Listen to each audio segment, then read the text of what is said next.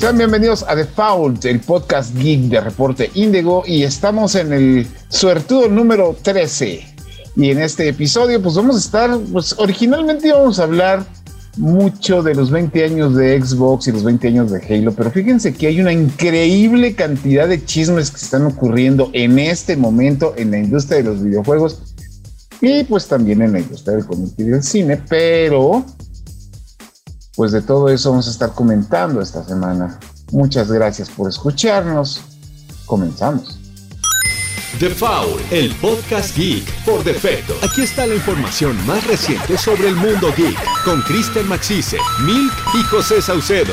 The Foul, el podcast geek por defecto.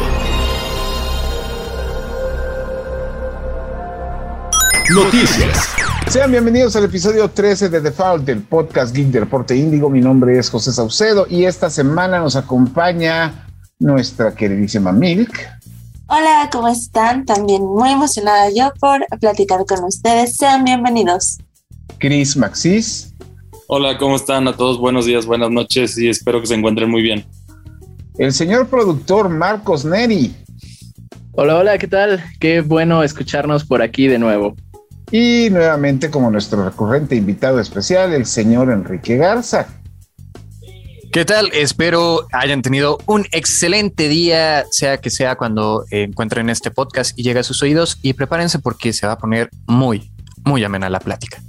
Y bueno, el pasado 15 de noviembre cumplió 20 años la consola más reciente que participa en estos videojuegos que es Xbox de Microsoft y junto con esos 20 años de la consola también cumplieron 20 años lo que vendría siendo su franquicia más este, exitosa que es Halo, para lo cual la compañía realizó varios eventos celebrando el título y celebrando la marca, entre los cuales se incluyó un evento especial, anuncios de lo que va a ser la serie de televisión que va a salir en Paramount, también este, el, el, lanzamiento de la consola edición especial de Halo, la consola edición de los 20, la control y el, los audífonos de los 20 que celebran los 20 años de Xbox. Y finalmente, como uno de los anuncios grandes que podría decirse que también ahí sí Chris es quien va a tener que corregirme. Sería de las cosas más inesperadas que teníamos muchos, que fue de que pues decidieron sacar ya el multiplayer de Halo Infinite, ni siquiera en beta, ni siquiera en prueba, sino para cualquier persona que tenga Xbox Game Pass puede descargarlo en este momento y meterse a balearse con sus amigos. ¿Qué tal está el multiplayer, Chris? Mm, a mí me alegra decir que Halo está de regreso. O sea, sí les estos añitos que tuvieron ausencia de un nuevo juego, sí se ve que estuvieron tomándolos para afinar el juego.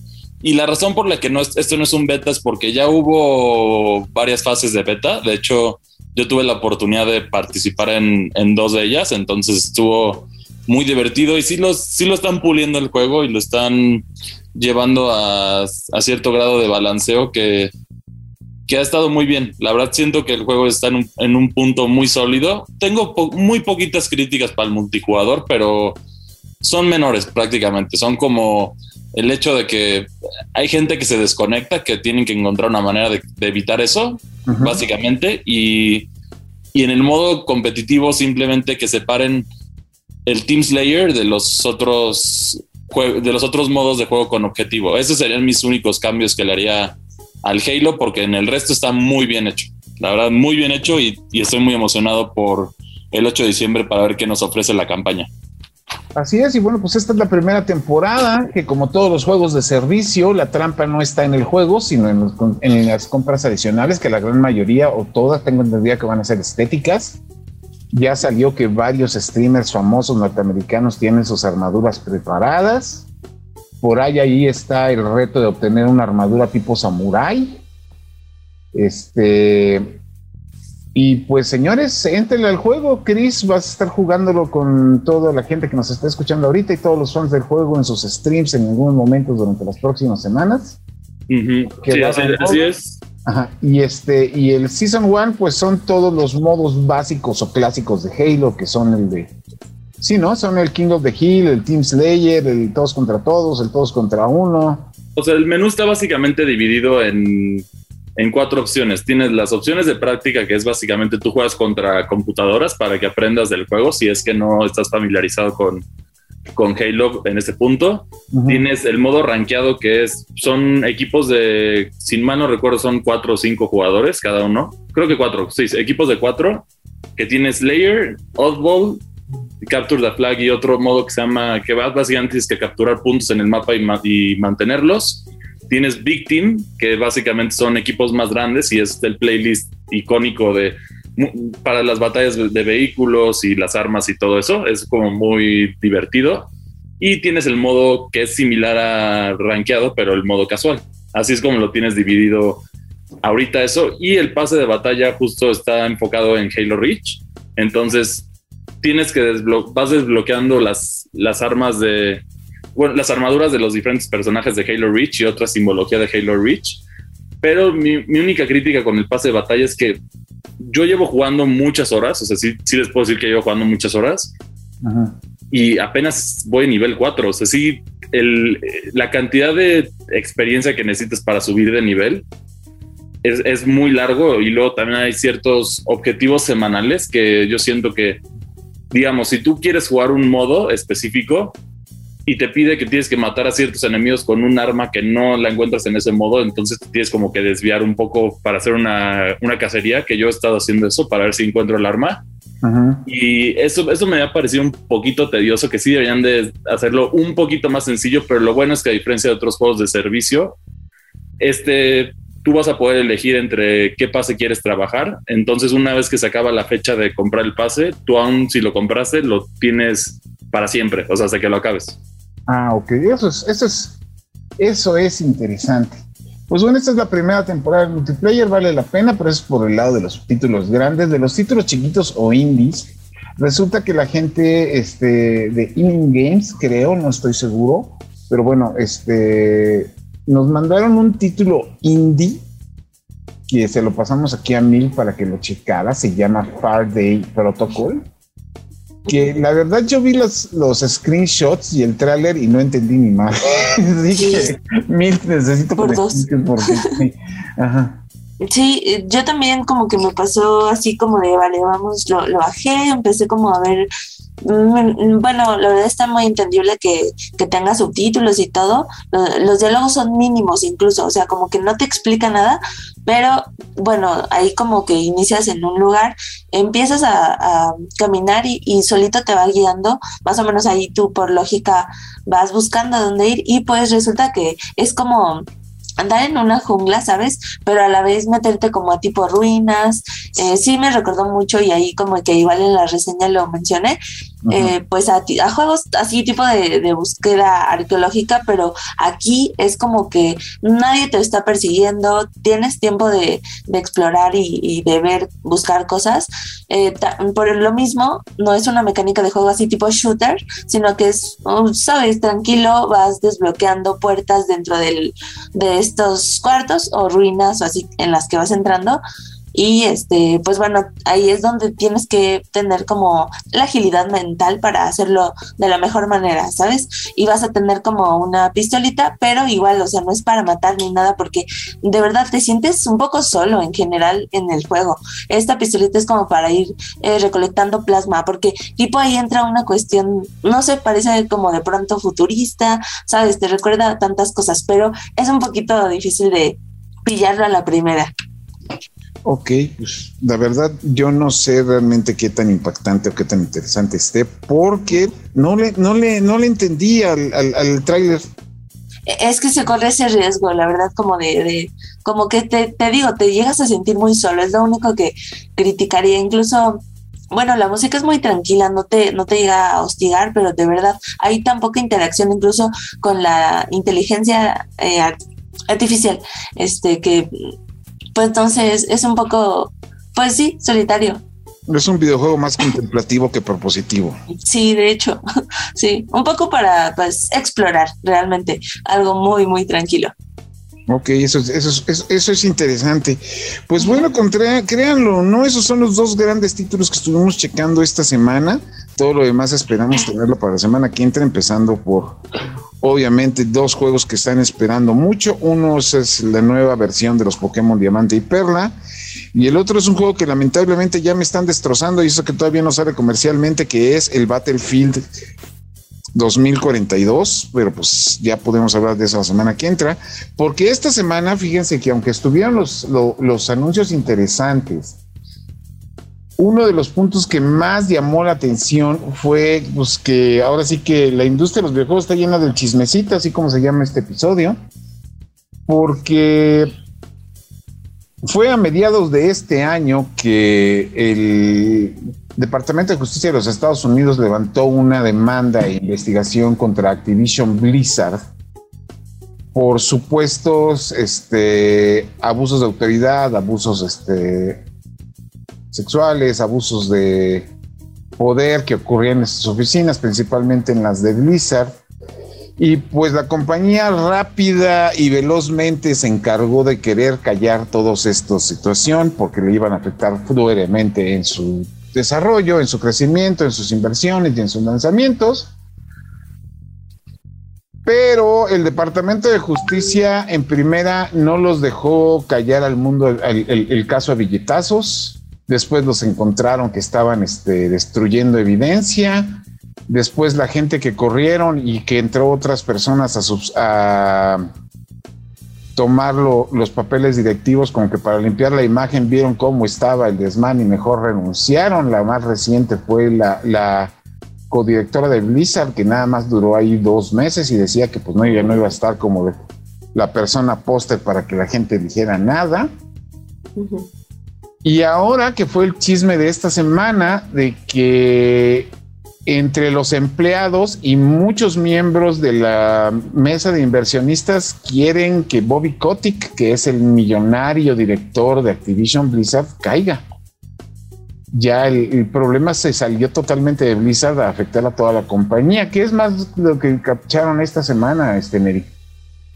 Bueno, pues el Wall Street Journal eh, fue quien publicó este, pues esta investigación, ¿no? En la que Bobby Kotick, al parecer, eh, estuvo al pendiente y consciente de todo lo que sucedía al interior de Activision Blizzard. Estos casos de abuso, tanto abuso de poder como abuso sexual. según el reportaje del Wall Street Journal, Bobby Kotick estaba enterado. Recordemos que también él, como para verse solidario y que realmente le importaba esta situación, eh, él renunció, me parece que pues a su sueldo en Activision Blizzard, ¿no? Él realmente actualmente solo gana lo que la ley le permite el salario mínimo, pero bueno, es millonario. Eh, más bien creo que eso demuestra lo poco que le importa eh, el dinero que podía llegar a ganar con Activision Blizzard. Y bueno, después de todo esto, eh, estos escándalos al interior de la empresa, pues ya PlayStation y Xbox están analizando la relación que van a tener con este developer, ¿no? De varios este, portavoces de PlayStation y de Xbox respectivamente, pues ya hablaron con Bloomberg y ellos mencionan que pues se encuentran consternados, se encuentran incluso perturbados y que eh, pues iban a, sentarse a dialogar con esta empresa para pues analizar el, futuro de su relación que van a tener. Eh, muchos este, auguran que incluso ya juegos de, Activision Blizzard ya no saldrían en estas plataformas.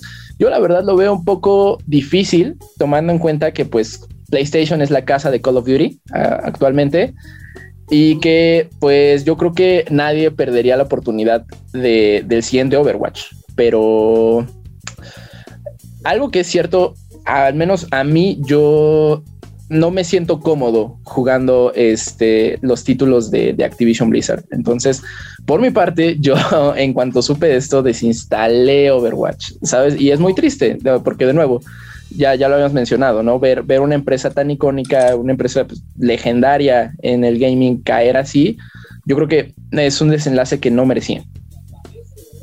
Sí, no, pero lo que me llama la atención es que como que creen, creo, digo, no los estoy defendiendo, claro, pero ahí sí me gustaría saber su opinión, como que alguien se está ensañando con Activision porque no es la única compañía que tenido este tipo de reclamos, como digo, también los tuvo Ubisoft. en algún momento, pero aquí sí se las dejaron caer y duro, ¿no? No sé si ensañando, pero pues como que en esta clase de eh, actos horrendos siempre debe haber como un caso que ponga el ejemplo, ¿no? Y pues bueno, le tocó a Activision Blizzard, que pues son, son una empresa grande. Y supongo que por lo mismo, eh, pues están tratando de, de aplicar eh, el ejemplo con, con ellos. No sé qué opinan los demás. Yo también creo que ayuda que es una empresa americana. ¿Cómo? O sea que en el caso de, de, Ubisoft, al ser francesa y eso, aquí como es americana, entonces sí es, tiene más exposición y tiene más todo esto. Y bueno, también el tamaño de Activision, porque sí Ubisoft es enorme, también es una empresa muy grande, pero el tamaño de, Activision, yo creo que pocas pocas desarrolladoras de videojuegos se le pueden comparar a su tamaño. Y Ubisoft no está exento de escándalos, ¿no? Ellos tienen el problema de pues malas prácticas laborales, que gente que trabaja al interior de Ubisoft no les, eh, su sueldo no les alcanza para comer en la cafetería del, del mismo Ubisoft. Uh -huh. Entonces, yo creo que sí, na, nadie se salva, ninguna de las empresas grandes tienen, este, se salva de estos escándalos. Más bien, pues son en distintos, en distintos frentes, en distintos temas. Y pues ya con eso, pues a ver qué es lo que va a pasar, porque también tomen en cuenta que gracias a esto, entre comillas, dicen que se retrasó Diablo 4 y Overwatch 2. También gracias a esto se rumora que a finales de este año o principios del año que entra Blizzard como compañía va a desaparecer. Uf. Y este, y también gracias a esto, pues a ver si también logran sacar a Bobby Kotick de su puesto, porque es lo que ahorita quieren muchos de los inversionistas. O, o la otra que puede pasar también es que aproveche que el tío Phil decida sacar la cartera y, y, y, ir de compras por una que otra IP de, de, Activision Blizzard, que puede ser, o sea, también puede ser una oportunidad para alguna de las dos para aprovechar si este escándalo termina haciéndole muchos problemas a, a Activision Blizzard. Uh -huh. Yo no creo, porque como que daría una mala imagen, ¿no? Eh, yo creo que la, la, siguiente persona que se aviente a comprar Overwatch o Diablo, sí son IPs importantes, pero siento que no, no tan, no, no deberían comprarlas tan pronto, porque de nuevo mandaría como este mensaje de, de abuso, de, de que no les importa.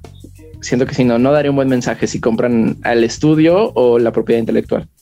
Pues mira, quién sabe, acuérdate que hace unos 3, 4 años cuando la versión original de THQ se tuvo que deshacer por malas prácticas y malas broncas de administración, literalmente me, la mitad de la industria se fue ahí a destrozar sus IPs porque se las compraron y se las compraron a la mala.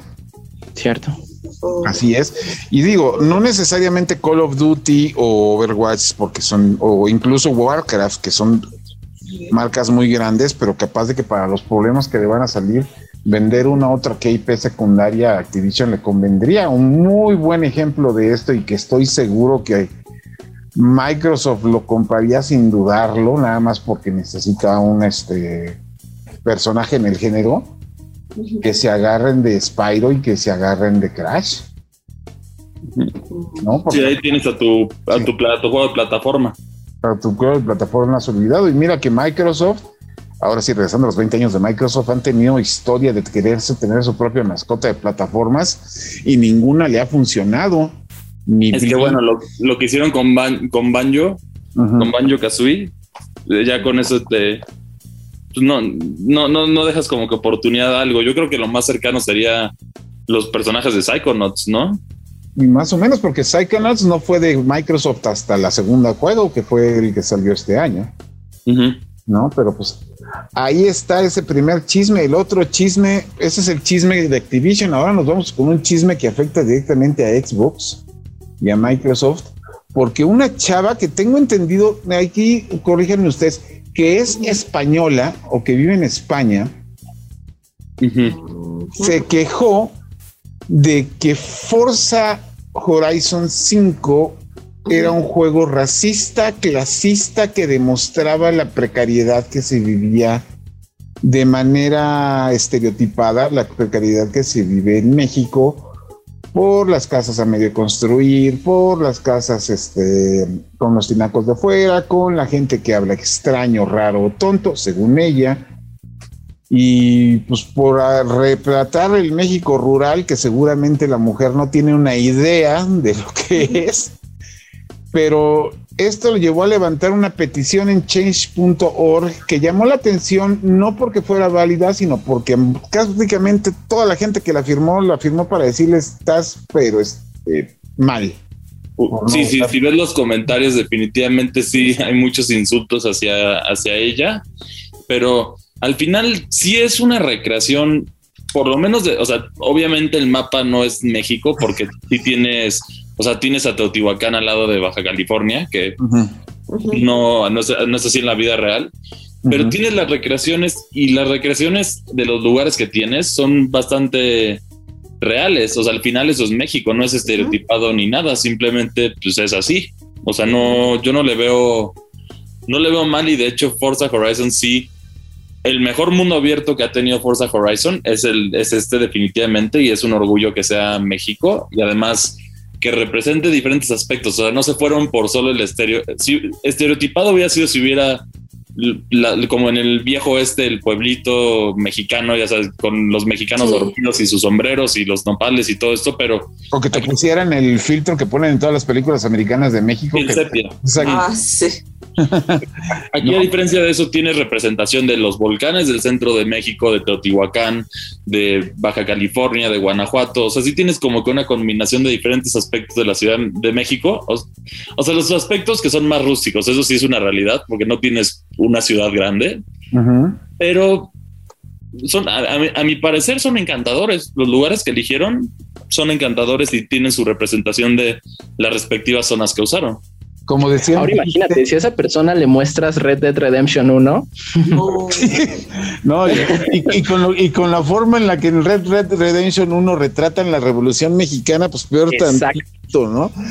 No, y además toda la banda que lo primerito que hizo en Forza cuando pudieron personalizar sus carros fue ponerse a hacer camionetas de, de, papas. De sabritas, están geniales, o taxis. Y taxis y todo. No, y después dices que no, créanme, las representaciones en México que se han hecho, las verdaderamente criticables, nadie les hizo caso. Y pues eh, en esta yo creo que la única bronca que yo digo que tiene el Forza Horizon 5 es que tienes que jugarlo en un Series X, porque sí, es ahí donde se luce gráficamente. Y otra situación de la que vamos a hablar en el siguiente corte, pero antes de eso, y en PC, en PC también se luce. bueno, es que PC ya, ya, ya, ahí se luce dependiendo de tu presupuesto, porque si, Tú, tienes, si tú tienes una Nvidia que corra con todo y lo haces correr con todo el Forza, se va a ver maravilloso. Pero pues, por mientras, por ahí tenemos otro detalle que no vamos a mencionar ahorita mucho, que es este el debacle que fue el lanzamiento de la trilogía de Grand Theft Auto y yo solo les quiero decir, señores, son juegos de PlayStation 2 con gráficas arregladas. No, no es que sean, los hayan sacado mal, es que los juegos envejecieron mal. Pero más bien ahí yo sí hablaría del desempeño. O sea, una cosa son gráficas que 100% de acuerdo, porque fue un remaster, no un remake, pero en desempeño, mira, mm, clips, o sea, muestran cómo los, los autos se clipean, paredes este, falsas, pantallas de carga eternas. Eso ya no es problema como tal de que sea un juego viejo, ¿no? Eso ya fue del desarrollo que tuvo. Si no, Rockstar aplicó la de aplicó la Nintendo de que hizo ahí el, el, el, remaster al ahí se va. Porque ya ves y la gente lo compró de todas formas. La gente lo compró de todas formas, pero de todas maneras, señores, son juegos que ya tienen años. O sea, entiendo que quieran cambiarle del GTA V, pero pues también. Bueno, eso por otro lado. Por otro lado, una nota que estábamos hablando justo antes de comenzar el podcast, que esa es totalmente para Milk, ya que finalmente el que vendría siendo el primer personaje de anime en Fortnite, ¿sí es o no es? Sí, eh, no el primer personaje como tal, pero la primera colaboración así oficial que hay así con tantos personajes de un solo anime. En total son cinco. Este, y la verdad está bastante padre. Ahorita el hype es que puedes, eh, puedes adquirir el paracaídas de Kurama totalmente gratis, simplemente tienes que hacer retos, pero sí te requieren como que estés jugando un montón. O sea, tienes que hacer así como kills y pues jugar mucho con amigos, la verdad vale mucho la pena. Y si no puedes, pues te lo puedes comprar también con dinero real. Pero es que la otra vez sí estaba haciendo las cuentas porque yo dije, wow, yo quiero todo. Te venden en un paquete, o sea, dos personajes, en otro otros dos y pues al final sí terminas eh, invirtiéndole bastante para, para tenerlos, pero el acabado que tienen está bastante lindo y tienen variantes de cuando son pequeños, o sea, de antes de bueno, de cuando empezaron a estudiar y eran el equipo como tal, así desde el sensei y todos, y tienen pues ya el atuendo de cuando, ya, bueno, de Boruto, de Shippuden, entonces está bastante cool. No sé cuándo se vayan de la tienda, pero yo sí creo que hay que aprovecharlos. Con Naruto ya, yo estaba preguntando esto en redes sociales, oye, ¿está Barbie en Fortnite? No, bueno, no, no que yo sepa, no sé si hay por ahí no, este año las colaboraciones que fueron, estuvo Rick and Morty, estuvo, bueno, Naruto ahorita, Carnage, la, de, la del Chapulín, Superman, ah, el elenco de Dune. El elenco de Dune. Cierto. ¿El elenco de Dune? Sí, Timothy Chalamet y Zendaya entraron. También los ¿Sí? No, pues es. Y Dark Phoenix también se estuvo la semana pasada. Y ahorita salió un emote de Ghostbusters. También hubo un evento para la, una mochila de Ghostbusters, que no es el paquete de protones, es un holograma del símbolo y me sentí decepcionado. Oh. Eh, y viene Boba Fett para Navidad. Sí. Ya con su aspecto de, del mando, ya con el ah, traje y negro. El, el jefe maestro y uno que se quedó fuera por Nintendo, Samus, Eh, también en teoría. eh, Ah, Ellen. Ripley y un xenomorfo. eh. Es que ya están todos. O sea, la respuesta correcta cuando preguntas, ¿está este personaje en Fortnite? Es todavía no. Exacto. Es el todavía, porque Es not yet. Exacto, porque de que va a llegar, va a llegar. cada- la pregunta de cada podcast, ¿quién falta? Sí. no, pues es que por eso preguntas como Oh. que estaba viendo falta Barbie. Pero seguro saldrá Bob en. Hot Wheels o algo así. Eventualmente, sí. Falta Spider-Man, pero quién sabe si Marvel lo quiere aflojar. Eh, ya dio Hay virtualmente rumores. a todos los personajes. Eh, Pero ya estuvo Capitán. América, Pues, ya estuvo Ghost Rider. Pero Spidey es Spidey. Y, Estuvo pero mira, también. Estuvo Thanos. Si Warner ya dijo, órale, va, que Superman use un rifle de asalto, en una de esas Disney sí da, da chance, pero sí sería muy raro ver a, a Spider-Man con un AK-47. Pero estamos hablando de un juego donde Rick Sánchez puede cargar al Chapulín Colorado y sacarlo del campo de batalla en hombros. Entonces, ya cualquier cosa es posible. Estás hablando de un juego donde el Chapulín Colorado les gana a Batman y a Superman. Con un rifle. Ay, no. Y es porque no contaban con su astucia. Rarísimo. Pero En bueno, algún momento, es bueno. Carlos Vallarta se está retorciendo ahorita. Bueno, eso nos lleva, eh, hablando de colaboraciones, eso nos lleva justamente al, al penúltimo tema, que es una nota que salió el jueves pasado de un título que ya se les había filtrado, porque pues ya ven que, que- que en este, que, que- que gracias al internet todo se filtra, quieras o no, que es un juego gratuito, es un free to play, poner el juego gratuito entre comillas, por parte de Warner que se llama Multiversus.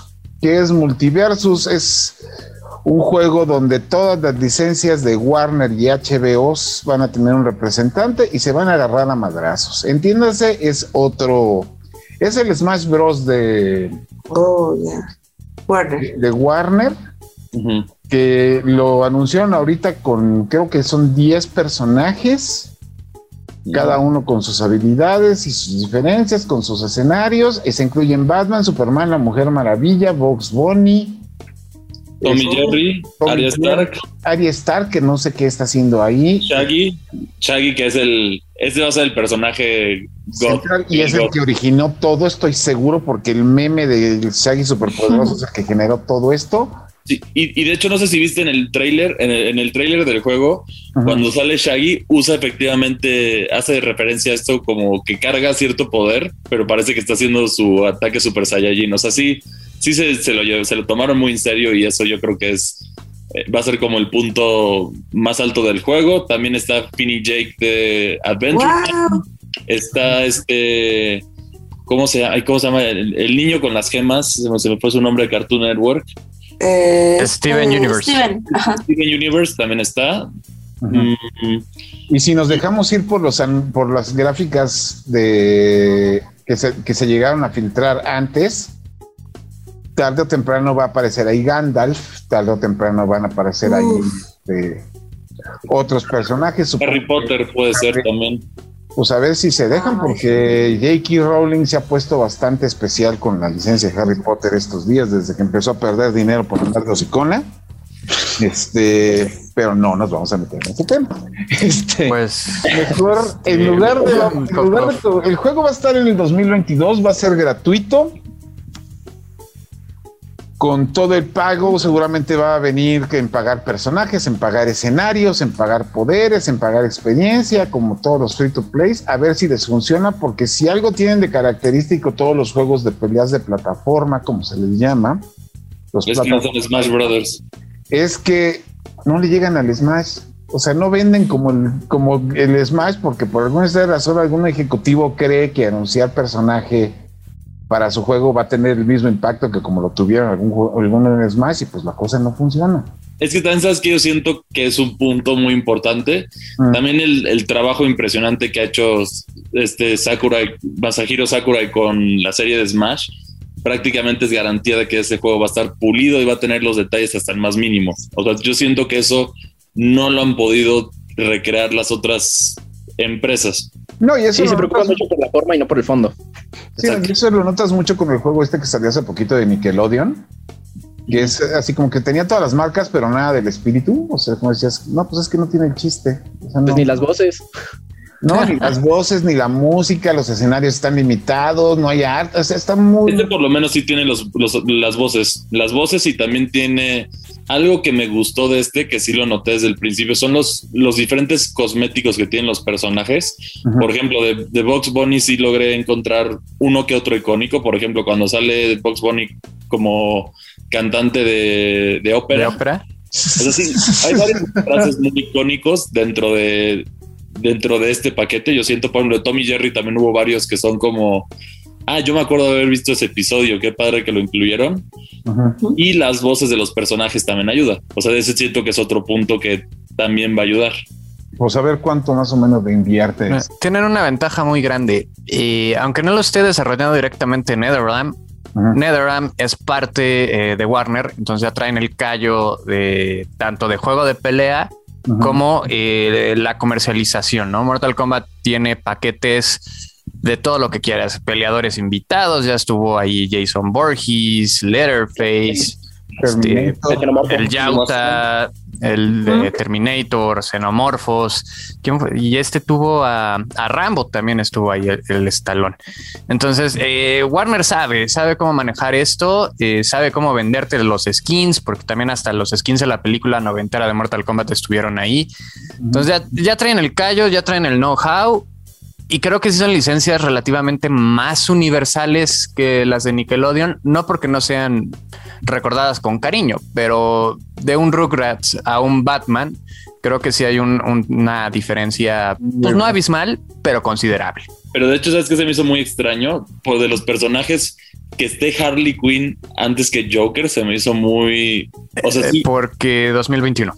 Sí, entiendo por 2021, pero se me hace muy raro que esta cosa, porque sí, o sea, están los tres grandes de DC Comics, que es la Mujer Maravilla, Superman y Batman, y Harley Quinn, o sea, como que me saltó, o sea, sí sería un personaje que yo me esperaría, pero yo diría Joker antes, pero Mm, Maybe. Es que también, digo, en Fortnite sí está Joker, es parte de un paquete de, de paga, pero eh, este año que fue la colaboración directa con DC Comics, con do- eh, tanto la serie de seis números de punto cero como el one shot de Fundación, eh, sí le dieron mucha preferencia a Harley, porque el primer número que fue el que se pelearon y te lo revendían hasta el mil, mil quinientos pesos, traía el código para Harley Quinn. Entonces sí es un personaje que han ido apoyando, en parte también por Margot, en parte porque es eh, el tema de moda que podemos discutir durante horas y no llegaríamos a una conclusión, pero este sí es muy fuerte este punch de, eh, Girl Power muy marcado. eh, ya ven que hasta pues, técnicamente tuvo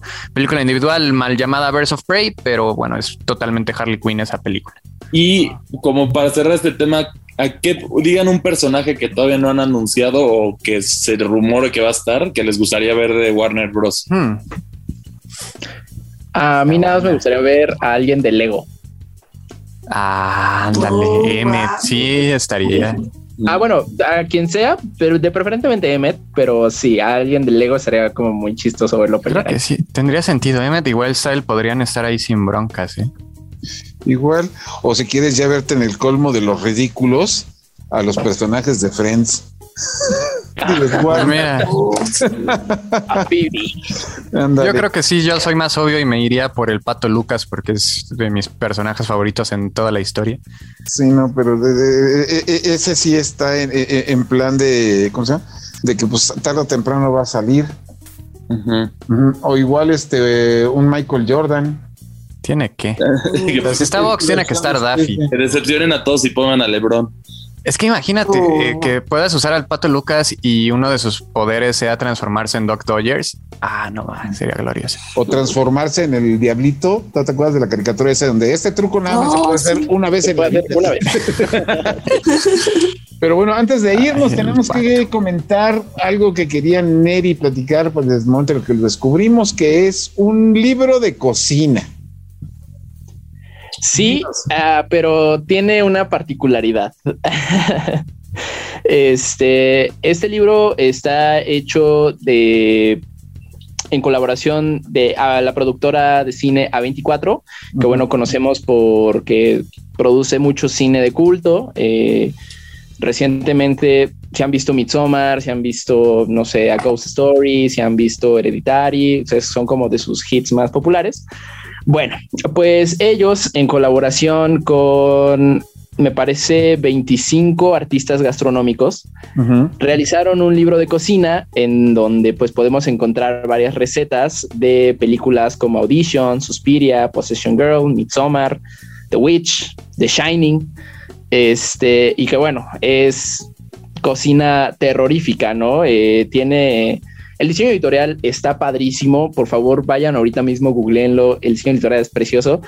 La portada vemos, pero el diseño editorial es muy bonito. Y las fotos, pues bueno, A24 se caracteriza por ser muy explícito y este libro no es la excepción.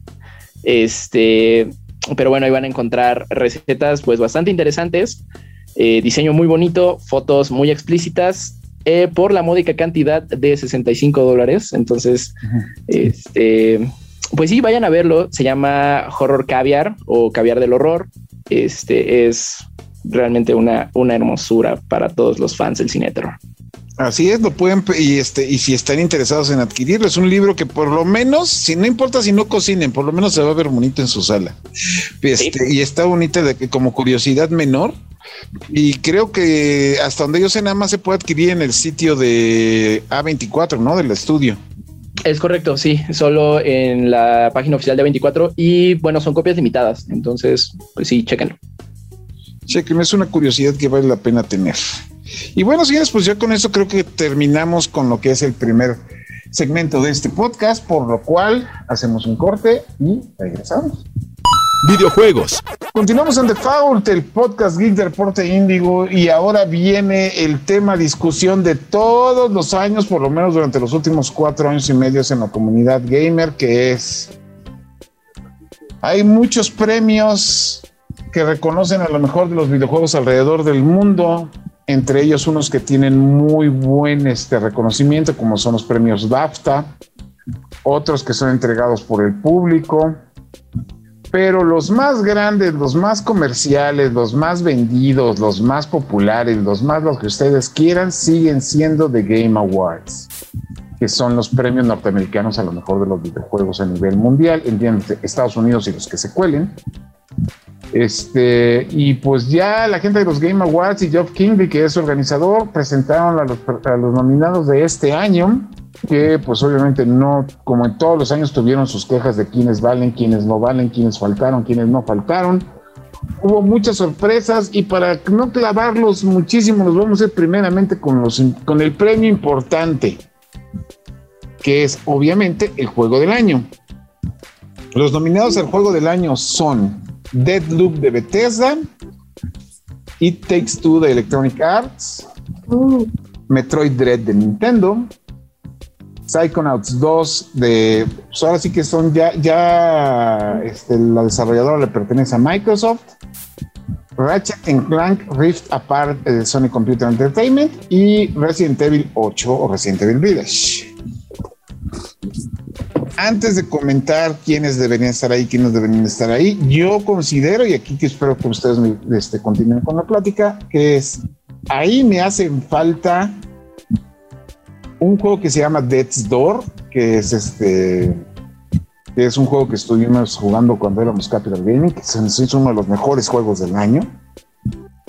Y pues la comunidad, sobre todo en América Latina, está reclamando de que Forza Horizon debería también estar ahí.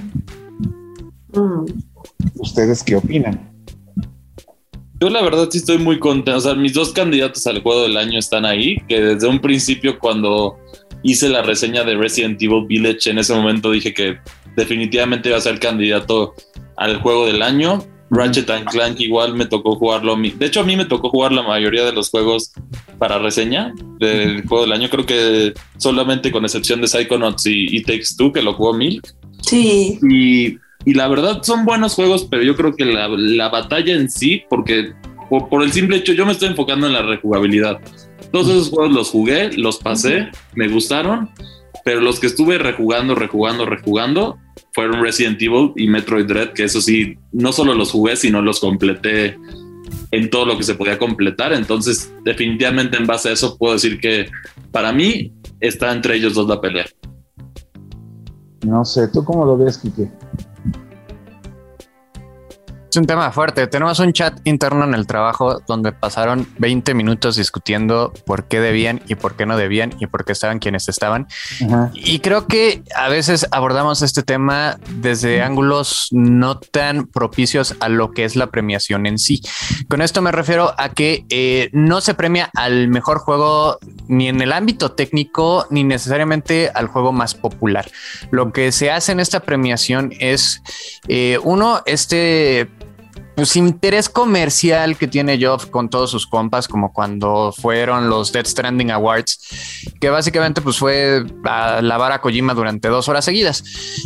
Y dos, creo que considerar un juego del año no nada más es el juego que más nos haya gustado, porque si no, pues ganaría Guardianes de la Galaxia eh, si yo estuviera a cargo de esa decisión. También es considerar qué impacto tuvieron, eh, cómo se habló de ellos, cuánto se habló de ellos, durante cuánto tiempo se habló de ellos y qué repercusión tuvieron en la industria, si no bien a largo plazo, durante el, tiempo en el que salieron. Y en ese caso creo que Ratchet lleva las de ganar porque técnicamente es el primer juego de la nueva generación. Porque ya no fue eh, nada más la versión mejorada de Play 5, ya es un juego hecho y derecho de Play 5. Por ahí también tuvo su controversia porque alguien dijo que pudo haber corrido en Play 3. Yo sí, pero sin los portales y sin y quitándole medio juego corría, ñero. O sea, es un juego de Play 5. Eh, Resident Evil Village no es malo. Al final se cae porque raya mucho en Resident 6. Eh, Forza, entre que salió muy tarde, no deja de ser un, un Forza más. O sea, se sigue jugando como Forza. Eso no quiere decir que sea malo. Pero si nos quejamos de cosas como Far Cry 6 diciendo que es Far Cry 5 con skin de Far Cry 6, pues es lo mismo Forza. Aunque sea un nuevo mapa, se sigue jugando como Forza. Tiene las mismas mecánicas de Forza. No deja de ser Forza. Y ni siquiera es el Forza súper estricto que es Motorsport. Es el Forza Arcade que es Horizon. Entonces es como, mm, ¿cómo se los explico? Entonces creo que sí es el, el punto ahí es el juego que más impacto causó y no que- necesariamente el más popular o el mejor en este tipo de premiación. En este tipo, en este tipo, en esta premiación específicamente. Pero las situaciones ahí, ahí es por lo que se cuenta. Yo le perdí mucha credibilidad a los juegos, justamente yéndonos sobre esa idea, porque el año pasado, por muy bueno que hubiera estado Sekiro, sí, no fue el año pasado Sekiro, ¿no? No, fue Ghost of Tsushima. Fue, Con Ghost of Tsushima, los estoy. Ah, porque fue la guerra contra el voto de castigo en contra de The Last of Us 2. No, no, no, es que la situación está. Si se trataba de hacer un juego que realmente hubiera impactado en la industria, no nada más en ventas, sino en popular, sino en lo que quieras, tomando en cuenta la situación que se estaba viviendo el año pasado, el juego del año debió haber sido Animal Crossing. mm, Porque Ah, Animal sí. Crossing sostuvo Yes. Sí, ayudó. Ajá, sostuvo a toda una sociedad a hacer algo mientras estaban encerrados protegiéndose de un virus. Bueno, técnicamente el juego de la década es Doom Eternal, pero porque Doom Eternal está en otro nivel. O sea, esa cosa está diseñada, pero al con una precisión matemática. Tiene el mejor diseño de niveles, corre deliciosamente en todo donde lo juegues. Hasta y si tiene la oportunidad. sí, bueno, jugar de un portátil es, es un. No, pero por eso- no merecemos jugar de un portátil. Pero hasta pero- me sorprendió. O sea, yo, yo también tuve. Está la- bien optimizado. la- sí, está súper bien No, pero haz optimizado. de cuenta, a lo que voy es, o sea, el impacto de Animal Crossing fue tan grande. Sí, a eso iba. Eh, pero justo Animal Crossing tuvo algo que pocos juegos tienen. Un apoyo brutal por parte de las celebridades. Ahí Brie Larson abrió su canal de YouTube para presumir que jugaba Animal Crossing y se volvió un fenómeno sociocultural nunca antes visto. El tema con Tsushima fue que sí fue una guerra directa, casi interna entre Sony, porque Neil Druckmann se dedicó a entrar a estos debates inservibles de Twitter que solo son para gritarse a, las, a los teclados y mucha gente eh, entre querer castigar eh, la- lo que pasa en el juego, que si alguien no lo ha jugado no se lo voy a arruinar, pero creo que ya es más sabido por todos, pero aún así para que no digan que el Kike fue, este The Last of Us es un juego controversial por decirlo menos.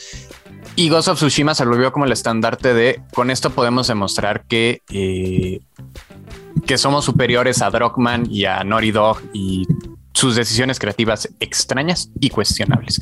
Pero, Entonces sí fue más una guerra cultural que una yo- guerra Yo técnica. me quedé mucho con la idea, porque a mí me llamó demasiado la atención que lo hubieran permitido, que la cuenta oficial de Xbox a nivel mundial empezó a compartir ropa de Xbox para Animal Crossing.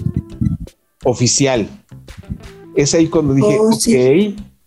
¿por qué están haciendo esto? También este algo hicieron con el Doom Slayer también ahí de, de Animal Crossing para Sí, cuando no, fue el lanzamiento. Cuando fue el lanzamiento también, porque, porque co- coincidieron los lanzamientos de Doom y de Animal Crossing, sí es cierto. En marzo. y, Sí, y sí. hablando de Xbox, también es importante reconocer que este año hay dos juegos desarrollados por estudios de Xbox en los nominados. O sea que es algo que no, si mal no recuerdo, no se ha visto jamás. Pero he visto, pero bueno, es que Deadloop es una maravilla y es por muy Microsoft que sea, a final de cuentas eso es Bethesda. Pero fíjate que a mí, Y sabe que no te es Double Helix. Y o sea, yo en cuestión de rejugarlo, lo, lo, lo jugué, lo pasé, lo disfruté, pero después como que no sé, no me dio ni ganas de completarlo. O sea, ese es mi criterio en, en Deadloop, porque yo también lo jugué. pues Pero mira, yo te voy a decir que de los que están ahí arriba, uno que estoy disfrutando ahorita mucho, pero es justamente porque lo estoy jugando con alguien, es It Takes Two. Ah, ya ves, es muy cool. Es- un juego que, digo, es la misma fórmula que ha manejado el, el estudio en los últimos dos versiones, pero este está un poquito más, no sé, como Divertido. un cierto de carisma, cariño que le agarras, que me gustó bastante. Dentro de los demás nominaciones, no sé qué, qué vieron que les haya llamado la atención. Eso Deadloop. que, que finalmente reconocen el trabajo de Samus. Y qué bueno que, que, que, eh, la campaña de mercadotecnia de Nintendo que, que finalmente sí hicieron un esfuerzo verdadero por promover a Samus está siendo reflejada con un juego de calidad, mejores ventas en la franquicia y si gana el juego del año, eso significa que va a tener todo el exposure, entonces más gente va a estar dispuesta a probar el juego, que para mí, al ser un fan de Metroid, es muy positivo. Yo lo Es que no muy positivo. es que Cyberpunk está nominado a mejor RPG. Porque cuando quiere funcionar, funciona. Pero eh, es difícil hacerlo correr en consolas, eh, digamos, no nueva generación, pero las reforzadas, dígase PlayStation Pro y, y esas, jala poquito mejor. Eh, y no deja de ser CD Projekt Red. Obviamente todavía le falta muchísimo trabajo, pero ahí va. Y, y, haciendo una acotación a lo que dice Chris, sí me da doble gusto por Metroid, porque no voy a decir que Metroid Prime sea malo, no lo es, pero yo siempre he sido más fan del Metroid 2D, de, ese estilo clásico que nos dio tal cual el nombre de Metroidvania. Y que haya sido ese juego el que regresó antes del anunciado Metroid Prime 4, que pues ahorita ya es el unicornio de la industria, porque pues, vimos el título hace cuánto C3 y, y el juego, apa. O sea, como que ya Nintendo se olvidó que estaba trabajando en Metroid Prime 4. Es como el Beyond Good and Evil, que lo tienen anuncia y anuncia y anuncia y anuncia con trailer. Pues es Half-Life 3 all over again. Pero sí que me, me encantó porque es un regreso no solo de Metroid per se, sino un regreso del Metroid clásico, de, de ese side-scrolling, backtracking tan perfeccionado y tan bonito y que quedó hermoso por donde lo ves, porque ya me compré un Switch la semana pasada y ya estoy poniéndome al corriente y, Yo y sí también- llevo muchas horas de ¿Sabes qué Metroid. siento con esto? esto? Esto sería un mensaje importante porque mucha gente yo he visto que critica a Metroid porque dicen, esto es un juego de 60 dólares y luego te ponen un juego de PlayStation de 70 dólares. Haces Uncharted o algo y lo comparan y es como, tú tienes que entender que es, es una experiencia completamente diferente. Quizá para muchos gamers, incluyendo ahí a, a cierto creador de God of War que lo criticó por su dificultad. Es, es un juego de No, no, no, esa crítica estoy seguro que fue nada más este bait para redes sociales, porque no, no, no Ya, es a lo que se dedica. Desde que salió de la industria, ya como que David Jaffe no sabe qué hacer con su vida.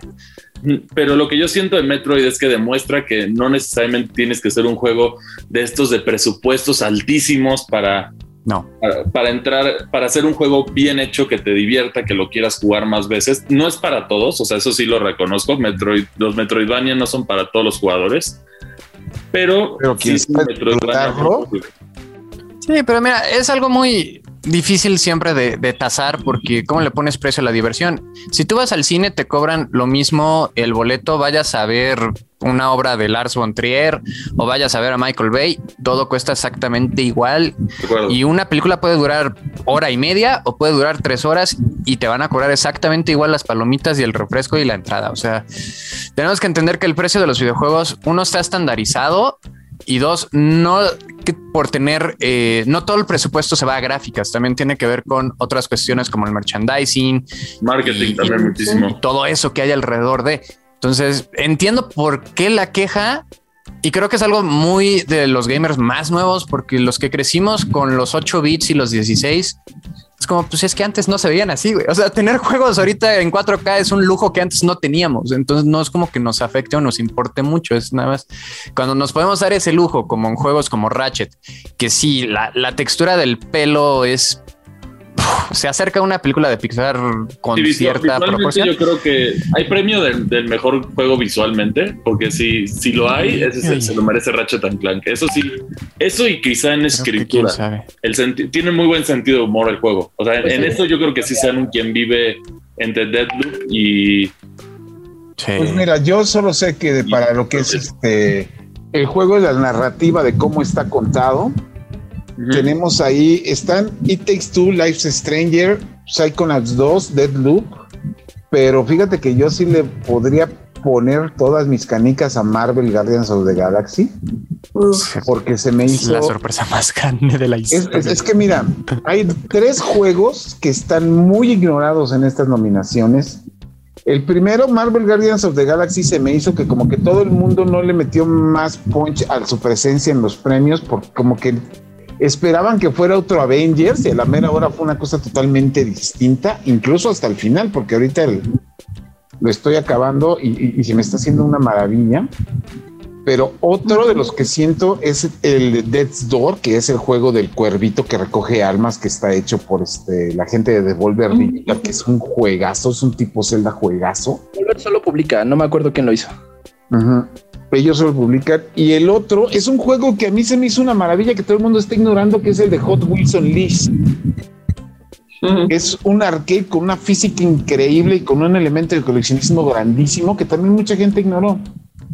Y en cuanto al tema que a mí me interesa, que es el de la música, de nuevo, sí, está Nier, está Deadloop, está Cyberpunk, está The Artful Escape, pero Marvel Guardians of the Galaxy hizo su propia banda de glam rock ochentero con disco completo y, Y sencillo y, y y todo. sencillo y, todo el concepto visual y lírico y todo eso. Es increíble lo que hicieron este, la gente de... de- Es que creo que también salió un poquito tarde porque ya salió rumbo a la colita y no sé si sí haya como un límite de tiempo porque nada más no tiene nada que salió Guardianes. Salió hace, que será dos semanas, tres semanas a lo mucho, finales de octubre.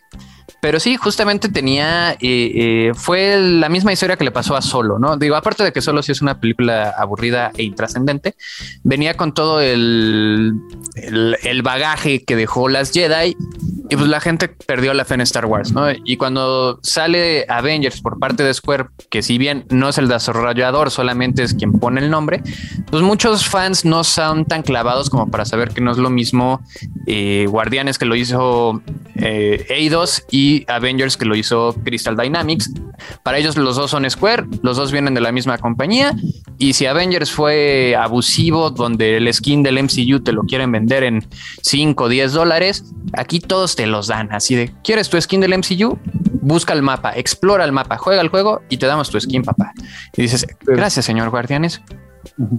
Pero bueno, abrazado por esos, son, esos son entre las muchas nominaciones. Si quieren ver las demás, las tenemos ahí en la página, en la sección de Indigo Geek de Reporte Indigo. Nosotros creo que nos podríamos clavar más porque yo tengo que pelearme muchas cosas, sobre todo los nominados a los juegos de peleas, donde pusieron a todos a perder entre Demon Slayer. Pero tenemos que hablar de otro evento importante que ocurrió esta semana en cinco minutos, así que pues nos vamos y regresamos. Entretenimiento. Y bueno, señores, antes de despedirnos este, y despedir el podcast de The Fault, pues tenemos que hablar de algo que supongo que aquí Neri y, y Kike podrían darnos opinión, porque Marvel lo volvió a hacer, que fue hacer que el mundo se detuviera por lo menos durante, creo que dura minuto y medio, con una expectativa de dos años, que ha sido el segundo tráiler de Spider-Man No Way Home. ¿Cómo se llama en español? Sin regreso. Eh, sin camino a casa. Bueno, donde todo el mundo esperaba ver a Tobey Maguire, a Andrew Garfield, aún cuando Tobey Maguire y Andrew Garfield ya se cansaron de decir que no salen. Y pues los fans aferrados dicen que sí salen, pero que no salen que le están editando todo como lo hicieron con el trailer de Avengers. ¿Qué pasó ahí? Cough, cough. Eh, sí, la verdad es que no fue mal tráiler. Eh, siento que ya era completamente innecesario. Eh, afortunadamente no quema nada relevante o nada que no se supiera antes. Solo te da un poquito más de un par de segundos más con Doc Ock, pero pues ya sabíamos que estaba. Ya enseñan al duende con su traje clásico y por ahí medio segundo con su nuevo traje que ya se había filtrado con el arte conceptual.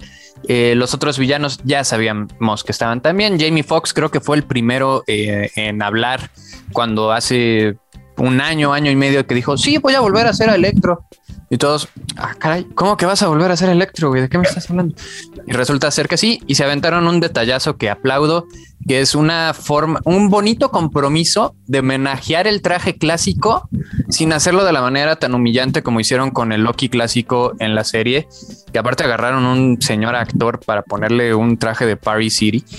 Pero bueno, este aquí la, máscara de, chispa se hace con la misma electricidad en lugar de que sea un leotardo y se ve bastante bien este electro.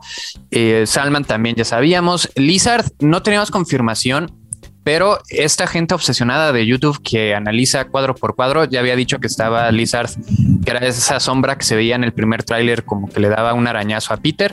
Resultó ser que sí, sí era Lizard. Y de lo demás, si hay por ahí un, momento extraño, un frame donde le pega el aire al lagarto justamente.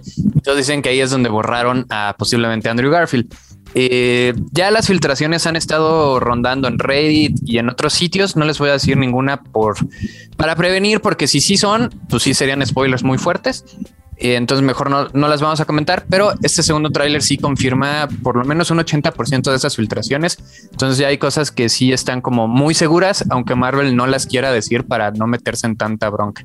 Eh, pero va, bien, vaya, es una película que se vende sola. Spider-Man sigue siendo uno de los héroes mm, comercialmente más exitosos y esta puede ser la película que rescate toda la industria del cine en esta época de pandemia tan complicada, porque sí trae un hype, pero bárbaro, ¿no? O sea, es como... Ya el hype que trae Spider-Man No Way Home ya está...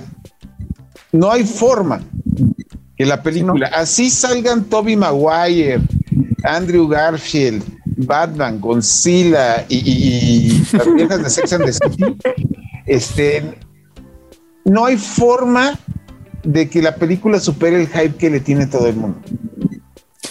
O sea, no, hay, no, no, no, o sea, así terminen peleando este el hombre araña contra el doctor Octopus y el doctor Octopus tenga un sable de luz en cada brazo. No, no, no va a haber forma de, de- de que, de que ahora sí que no va a haber forma de La verdad es que yo creo que tiene una gran ventaja. Aún si no están todos los Spider-Man y no es el Spider-Verse en live action, tenemos a los villanos clásicos, ¿no? Y es algo que no hubiéramos podido tener porque corresponde también a un momento muy específico donde se está haciendo esta película, porque tuvimos que haber pasado por estas tres trilogías, bueno, la de Garfield no fue trilogía, pero este, tuvimos que haber pasado por toda esta serie de películas y haber tenido a William Dafoe primero, haber tenido a Alfred Molina, haber tenido a los villanos de Amazing para poder llegar a esto. Entonces, creo que sí es un momento que difícilmente vas a poder repetir después con la misma efectividad, que es como lo que pasó con Endgame. No es que sea la mejor película de cómics de la historia, pero es que se Era alinearon todas las y eran todas las piezas necesarias para en ese momento hacer algo de esa magnitud con esa escala, porque también tenemos algo muy similar en DC que nadie está pelando, que es eh, también involucra a Michael Keaton, porque no ha salido en ningún tráiler, pero también está virtualmente confirmada su participación como buitre. Eh, el Morbius sí lo vimos en el tráiler, que también tuvo segundo tráiler que nadie peló, este, Pues pero parece ser que va a estar también aquí. nadie está peleando. Pero bueno. Sí, no, amor, pobre. Pero este, en esta de Flash vamos a tener tanto a Ben Affleck como a Michael Keaton, eh, los dos siendo Batman en una misma película. Y aparte dos Ezra Millers, que no sé a quién diablos se le ocurrió tener dos Ezra Millers y con uno ya era insufrible. Pero este, también estamos teniendo ese como multiverso del lado de DC, pero con grillos. O sea, es como, ah, sí, el multiverso de DC.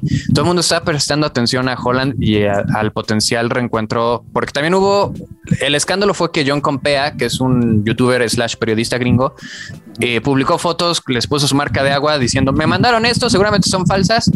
Y como que sí son verdaderas porque Sony le mandó mensaje privado de, hey, carnal, ¿Quitas o te mueres. Básicamente. Entonces, con eso se da la confirmación de, muchas cosas. Si no las vieron, benditos ustedes, no las busquen, pero eh, sí hay eh, confirmaciones, eh, bueno, no confirmaciones, hay o evidencias circunstanciales, creo que sería el término más correcto de ciertas cosas que sí pueden llegar a pasar, pero hasta no estar en- sentados en la sala y verlas, no son oficiales. Y el otro problema es que todo este hype que está generando y todo lo que la gente espera, multiversos, seis siniestros, yo no creo que una película de máximo dos horas logre abarcarte y, contarte bien todo eso que la, gente quiere, porque pues no creo que vaya a durar más de dos horas. No, y aunque lo no, y, y de, todas maneras, aunque lo durara, pon le- este, ¿cuánto duró la de No Time to Die? Tres, pues sí, dos horas cuarenta y algo. Ajá. Y, y- y eso, y se dieron el lujo de hacer la historia lo más explícita posible para siete personajes, y los siete personajes como que sientes que ahí faltó algo y te rellenaron huecos a lo tanto. Aquí estás metiendo a seis villanos, tres protagonistas, más el amigo, más la novia, más, Más el, Strange. más el jefe, más el Doctor Strange, más el cuatro. O sea, es demasiada. Demasiado personaje y es demasiado personaje para tan poca historia. Sí, a menos que tu película Ah, sí. dure 10 horas, no, no veo posible que logres satisfacer todo lo que quiere. Y, A y menos, Ajá. perdón, a menos de que nos apliquen la cruel y maldita de Marvel de y todo va a quedar en continuación. Ah, no, sí, ya, ya estamos amenazados de eso, porque este se conecta con Doctor Strange and the Multiverse, no, no, Multiverse no, of. Madness. No, no, no, o sea, lo que me voy es, resulta de, voy a ponértelo en el ejemplo más burdo que se me ocurre ahorita. ¿Te acuerdas en qué acababa Volver al Futuro 2?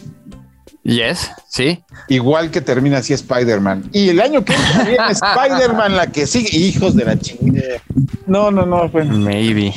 Ya estoy grosería. Ya es muy tarde. Nosotros nos tenemos que despedir. Muchísimas gracias a todos por sus comentarios, por sus quejas, por sus reclamos. Chris, muchas gracias. Muchas gracias por acompañarnos, como siempre, un placer y esperemos que Metroid Dread se rife en los Game Awards. Recuerden que pueden votar en www.thegameawards.com.